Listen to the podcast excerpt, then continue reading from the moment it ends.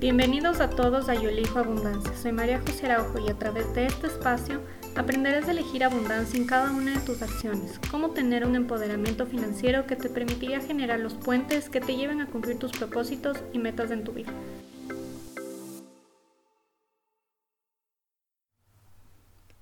Todos en algún momento de nuestras vidas tenemos una relación con una institución financiera o que otorgue algún tipo de facilidad crediticia. Todos en algún momento de nuestras vidas tenemos y utilizamos la tarjeta de crédito y también en algún momento podremos necesitar adquirir un crédito para poder financiar algún bien o actividad que queremos tener. Y a través de estas acciones empezamos a ser monitoreados, sobre todo cuando se trata de actividades crediticias, lo que permite tener buenas o no tan buenas referencias sobre los créditos que a veces no sabemos ni de dónde salen. Hola, hola, estamos de vuelta por aquí y el día de hoy quiero explicarles de la manera más fácil y sencilla qué es el buro de crédito, cómo se diferencia de la famosa central de riesgos, cómo funciona, qué es el score crediticio y esta es una información de la cual no nos salvamos, pero que realmente poco sabemos sobre ella. La verdad es que siendo personas naturales o empresas, debemos estar pendientes de mantener un buen registro crediticio, no con el único afán de adquirir créditos, sino porque estos temas son incluso analizados muchas veces cuando se quiere ingresar a una empresa, el momento que se quiere tener una tarjeta de crédito, en como usuarios financieros se analizan todos estos pequeños detalles, pero el rato de los ratos no resultan tan pequeños porque esa es la base para que se tomen decisiones respecto a lo que queremos hacer financieramente en nuestras vidas y cada movimiento que demos respecto a una vida crediticia. Entonces, ahora la pregunta es, ¿qué es el buro de crédito?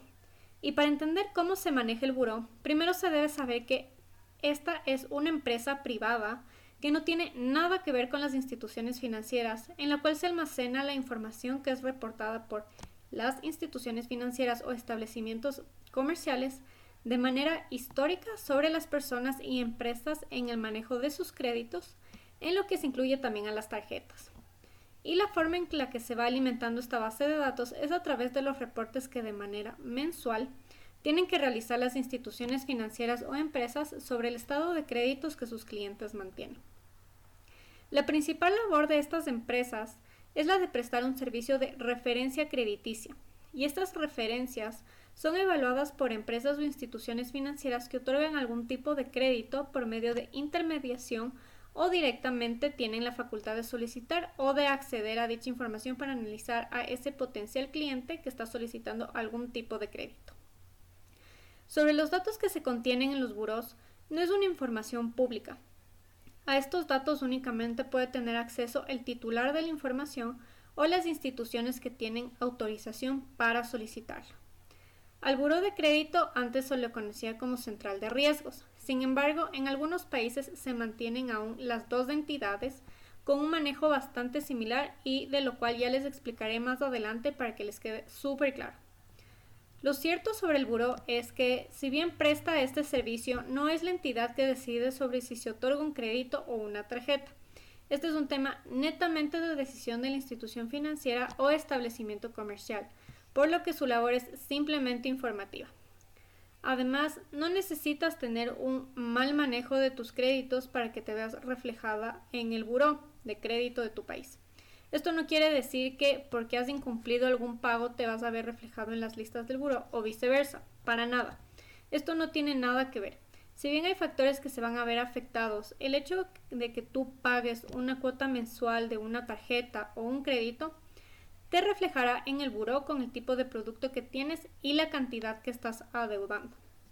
Incluso Puede ocurrir que tengas un sobreendeudamiento, pero esto no se verá reflejado de manera negativa, mientras tú pagues con regularidad tus cuotas, lo que te va a permitir tener acceso a mejores productos en las empresas que se vinculan con el buró.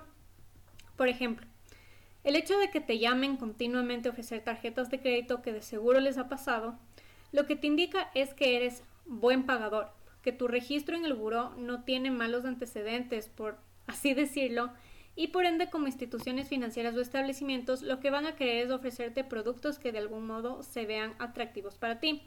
Y esto lo hacen porque recuerden que las instituciones financieras y establecimientos tienen como finalidad dentro de sus negocios el cobro de intereses. Entonces, obviamente les va a interesar que tú utilices sus productos de crédito. Entonces, eh, con lo que les cuento, la función del buro es reunir tu información crediticia, sea esta buena o mala, y crear un reporte histórico de los mismos para el momento en que se debe emitir un reporte sobre ellos a solicitud de alguna institución. Pero a pesar de esto no tienes que asustarte ni verlo como algo malo, mucho menos si manejas tus finanzas de manera correcta y las deudas que mantengas pagarlas de manera puntual. La forma en que puedes acceder a esta información es buscar sobre el buro de crédito principal en tu país y acceder de manera electrónica a la información. En muchos casos es gratuita, en otros te cobran una tasa mínima. Y por supuesto que siempre podrás acudir de manera personal a solicitar esta información y lo único que necesitas es tu documento de identificación. Ahora vamos a pasar a entender qué es la famosa central de riesgos. La diferencia entre el buro y la central de riesgos no es tanta como quizás se puede pensar, pero sí es bueno saberlo para no caer en confusiones y más que nada tener súper claro qué maneja cada una de ellas y saber a cuál recurrir en caso de que se necesite alguna información sobre nuestro propio estado financiero. En países como Ecuador existen las dos, y la diferencia radica en que el buró es una empresa privada que tiene el registro histórico de instituciones financieras y establecimientos comerciales por un periodo de tres años, mientras que la central de riesgos es manejada por una institución pública y en ella se registra la información crediticia únicamente de instituciones financieras por el plazo de seis años. Entonces, si se dan cuenta, el buró maneja tanto de instituciones financieras como de establecimientos, mientras que la central de riesgos únicamente lo hace de instituciones financieras. Esta información que se recoge en la central de riesgos es compartida de igualmente con el buro de crédito y esto sucede debido a que como institución pública que es la central de riesgos almacena información de las personas en razón de mantener históricos de los datos públicos de cada persona sin embargo, no significa que sea el órgano principal para el otorgamiento de reportes con respecto a futuros financiamientos. Tomen en cuenta además que eh, el momento en que se cancela una deuda, la misma va a dejar de aparecer ya sea en la central de riesgos o en el buró, debido a la extinción de esa obligación. Solo se va a ver reflejada en caso de que se soliciten históricos, pero de manera principal ya no constará la misma. Por lo tanto, si no tienes créditos, tu nombre se podrá ver reflejado en estas instituciones, pero realmente sin reflejar ningún reporte crediticio. Entonces, ya sabiendo lo que es el buró y en qué se diferencia de la central de riesgos, aunque ojo, en algunos países, de hecho la mayoría, solo se habla del buró, es súper, súper importante hablar sobre el score o calificación crediticia que se tiene en el buró de crédito. El score es esta calificación que se muestra en tu reporte que emite el buro de crédito y que dependiendo del país puede ir desde 1 hasta 999 puntos. Esto va a cambiar dependiendo del país en donde vivan. Por ejemplo, en México va desde 400 a 800 puntos y así cambia de acuerdo a cada país. Pero en todos los países son rangos en los que se indicará si tu calificación es baja, media o alta por, ponerle en tres rangos súper claros. Obviamente el número menor va a significar una calificación baja, mientras que el número mayor va a representar una calificación mucho más elevada y por ende va a tener como más credibilidad cuando sea en momentos de otorgar algún crédito a esa persona. Para esta calificación no solo depende de si eres buen pagador, también dependerá de tu antigüedad como usuario de créditos y de la antigüedad laboral que tengas. ¿Y por qué hago referencia a que se van a ver estos temas? Y es porque si apenas estás empezando tu vida laboral y no has adquirido créditos y tampoco tienes tarjetas de crédito, independientemente de que tu score no esté afectado por un mal comportamiento, tampoco existe realmente una referencia clara de cuál es tu comportamiento como usuario de crédito. Por lo tanto, no se va a emitir un reporte que refleje algo del todo positivo, por lo que realmente el reporte va a ser bastante neutral. Y si se ponen a pensar, es justamente por estos temas que cuando nos ofrecen la primera tarjeta de crédito, normalmente es con un cupo pequeño, además de que nos entregan uno de los productos más básicos que cada una de las instituciones tiene, justamente para no incurrir en riesgos mayores al no conocer el comportamiento que como usuarios va, a tener la institución que nos está otorgando ese producto. Entonces, del mismo modo funciona cuando ya tenemos un registro histórico, ya que en base a las deudas que mantenemos y de la mano de la calificación, los establecimientos e instituciones financieras podrán decidir qué producto nos pueden otorgar, considerando que el riesgo que se asume de incumplimiento sea menor. Es por eso que a medida que nuestra vida laboral aumenta y al mismo tiempo lo hacen nuestros ingresos, vamos a ser más atractivos para que ciertas instituciones financieras nos llamen a ofrecer tarjetas y que muchas veces son realmente productos prestigiosos y con cierto modo eh, a veces se los considera incluso exclusivos. Lo cierto detrás del score es que este se modifica acorde al, al comportamiento que tú tengas con tus pagos, por lo que es estrictamente un referente de qué tan buen pagador eres, más que de si tienes sobreendeudamiento o no porque recuerden que formas de cumplir hay muchísimas y no necesariamente eso implica que tus finanzas personales estén alineadas y ordenadas con tus propósitos. Ahora que ya sabemos los conceptos, tenemos que entender cómo funciona el buro de crédito, que por lo que hemos visto, quizá para muchos puede ya estar bastante claro, pero de todas formas les explico para los que no la tienen muy clara todavía. La empresa que trabaja como buró de crédito procesa y almacena la información de los usuarios crediticios en cada país. Y esto lo hace en base a los reportes que son enviados por instituciones que manejan productos crediticios, sean propios o a través de franquicias como son por ejemplo las tarjetas de crédito, que realmente no es un producto propio de cada institución financiera, sino que se lo adquiere a través de una franquicia. Entonces, una vez que se recopila toda la información en las que consta la información crediticia y los datos generales de cada persona, los buros almacenan la siguiente información. ¿Cómo has pagado? ¿Cuánto has pagado? ¿Cuánto tiempo se han retrasado los pagos? Obviamente en caso de que haya sucedido esto. ¿Desde cuándo volviste a pagar puntualmente? ¿Cuál es el monto de tu último pago? La cantidad del crédito que tienes y el saldo de cada deuda. Y aquí quiero hacer una explicación súper corta, que por ejemplo cuando les digo la cantidad del crédito otorgado, este va a ser eh, realmente el total. Y en el caso de las tarjetas, obviamente va a eh, hacer relación al cupo máximo que tienes en tu tarjeta de crédito. Entonces, si tomamos en cuenta los parámetros y cuestiones que se registren dentro del buró, instantáneamente el momento en que adquieres un producto que te otorgue algún tipo de crédito, esa información ya se empezará a registrar independientemente de si pagas o dejas de pagar. Por lo que se tiene que entender que el buró no es una cosa negativa, simplemente es una institución que registra todo lo que tenga que ver con tu comportamiento crediticio. Un factor importante del buró, más allá de que indique tus datos crediticios, es el hecho que permite que los productos crediticios que se ofrecen se ajusten a lo que necesitas y que de cierto modo no caigas en un sobreendeudamiento.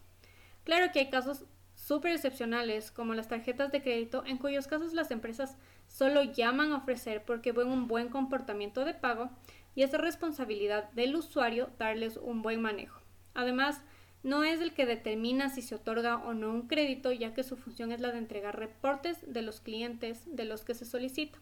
Sin embargo, la decisión final reposa estrictamente en la institución que está otorgando el producto, por lo cual no se puede responsabilizar en ningún caso al buró, aunque muchas veces una negativa al otorgamiento de alguno de los productos obviamente puede estar ligado con este reporte que se entrega.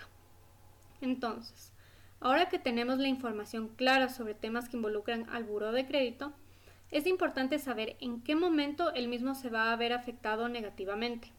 El hecho de que en algún momento hayas tenido algún incumplimiento en tus pagos y que por ende eso haya ocasionado una reducción en tu score no significa que estás inhabilitado para adquirir productos de crédito. El indicador será cuánto tiempo vas incumpliendo y los montos con los que has incumplido. Y si por el contrario después de algún atraso retomas los pagos y de algún modo te igualas en ellos, tu score crediticio también se empezará a recuperar. Esto realmente es un proceso, no va a suceder de la noche a la mañana, pero aun cuando hayas incumplido esa calificación, poco a poco puedes ir mejorándola con un comportamiento crediticio correcto y saludable. Pero a pesar de que puedas ir recuperando ese score para que ese incumplimiento pueda revertirse y de algún modo pasar como inadvertido, tienen que suceder ciertas condiciones claves que no manchen de manera permanente tus reportes y son dos casos. Primero, los créditos que te has retrasado no tienen que estar en un proceso judicial. Y dos, no debes haber cometido ningún tipo de fraude en alguno de los créditos que tuviste problemas para afrontar las deudas. Entonces, si es que no incurres en ninguna de estas dos eh, cuestiones, en ninguno de estos dos casos, tu score crediticio obviamente eh, va a recuperarse después de que pase un cierto periodo de tiempo en el que retomas los pagos habituales de tus deudas. En muchos de los casos, además, toma en cuenta que aún en aquellas situaciones en que hayas saldado una deuda que en su momento incumpliste, este reporte tiene una permanencia histórica de tres años, por lo que eso se seguirá reflejando independientemente de que tus pagos ya se los realice de manera regular no necesariamente va a incidir negativamente, ya que como les mencioné, deben incidir esas dos situaciones para que tu buro quede manchado de manera permanente. Pero bajo cuestiones menores, este incumplimiento o retraso poco a poco se irá borrando de tu reporte, lo que a su vez permitirá que tu score también vaya mejorando. Y estos hechos vienen de la mano de tener un riesgo crediticio, que es la razón por la cual las instituciones solicitan estos reportes a los buros previo al otorgamiento de algún crédito, ya que eso indica la probabilidad que tienes como deudor de cumplir o no con tus obligaciones en los términos y condiciones establecidos por la institución. Y con todo lo que les he contado hasta ahora, yo sé que es de interés de todos mantener un buen score crediticio que refleje que somos buenos pagadores, que sabemos manejar las deudas que adquirimos, pero tampoco queremos que se evidencie un sobreendeudamiento porque como les dije, todas nuestras deudas se ven reflejadas en los reportes que emiten los buros de crédito.